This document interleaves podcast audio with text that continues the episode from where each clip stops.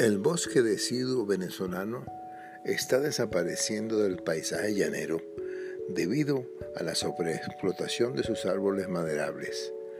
Es cierto que la carestía de agua durante la época de sequía es un factor limitante para la vida, pero aún así el clima estacional del llano venezolano no afecta negativamente al bosque tropical porque crece y se desarrolla en suelos que aún durante la sequía mantienen un constante suministro de agua.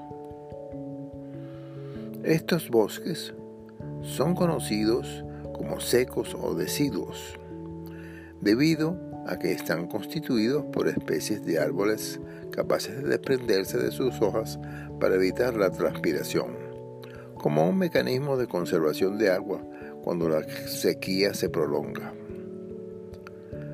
Ahora bien, no todas las especies de árboles del bosque seco pierden sus hojas durante la sequía.